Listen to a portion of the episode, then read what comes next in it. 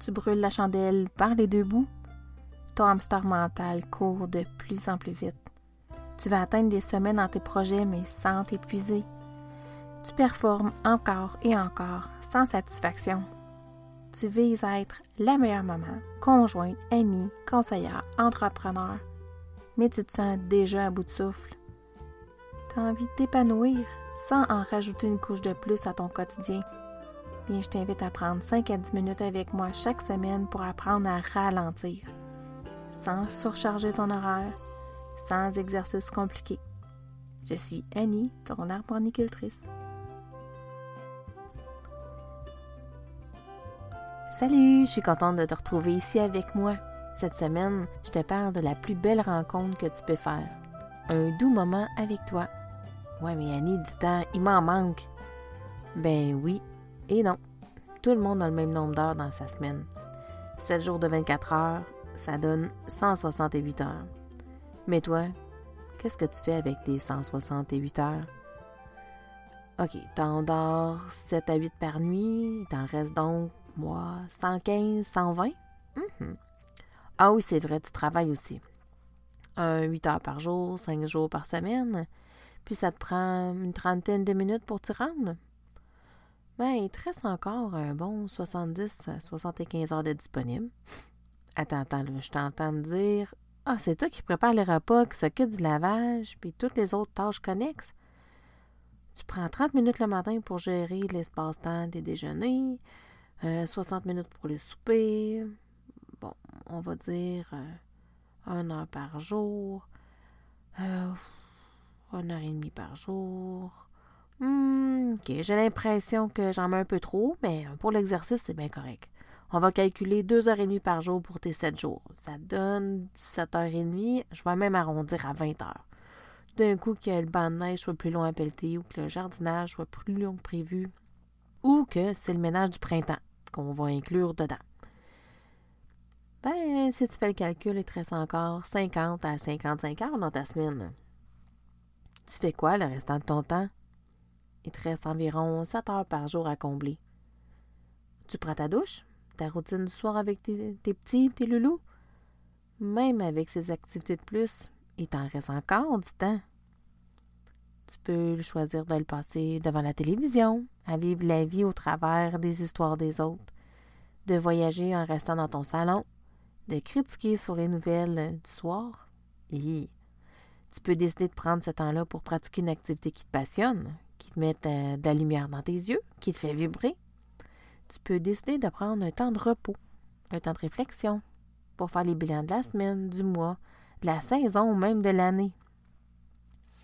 Et juste ça, comme ça, même en prenant du temps pour soi, il reste encore du temps pour écouter Stat ou le, le Mandalorian. C'est mes préférés. Ou encore, euh, ben, toutes les téléséries que t'aimes, là. Euh, moi, j'étais pas du type Virginie, mais bref, euh, hein, il y en a qui aimaient ça.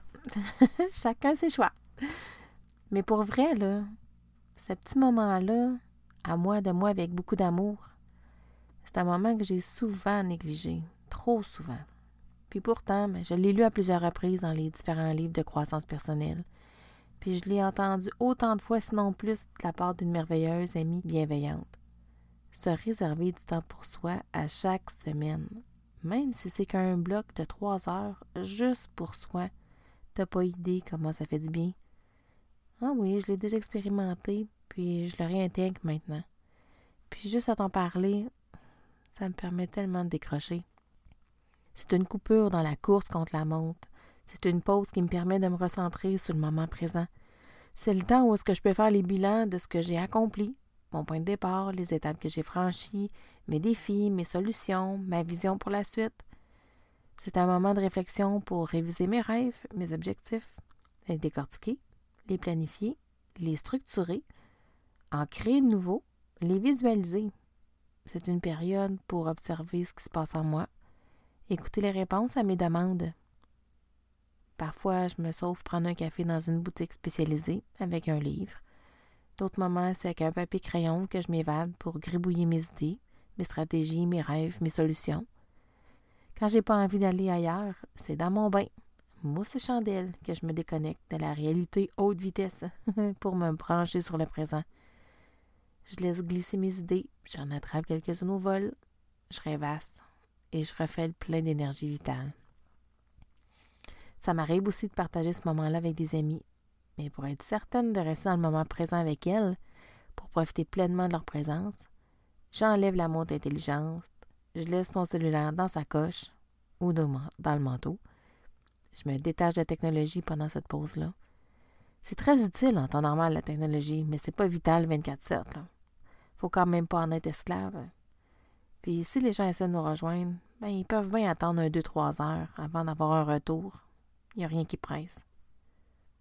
Cette pause-là est là pour faire le plein en soi, de façon naturelle. Elle ouvre une porte pour s'inspirer, pour grandir, pour nourrir son âme. On cherche tellement à combler le vide par tout ce qui nous entoure.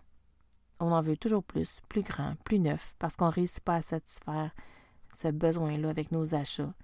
On ne réussit pas à combler le vide, qui se présente parfois comme une espèce de mal-être en soi. C'est fou quand on y pense.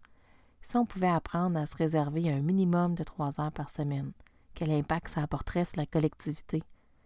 On pourrait imaginer une société avec euh, des gens qui apprennent à être bien seuls avec eux-mêmes, des gens qui prennent le temps de nourrir leurs rêves, des gens qui trouvent des solutions à leurs défis, des gens qui accueillent ce qui est. Alors, qu'est-ce que tu fais avec tes 168 heures? Il t'en reste sûrement plus que, tu penses pour prendre soin de toi, de tes rêves, de tes idées. Tu as tout ce qu'il faut en toi pour te remplir de cette énergie vitale.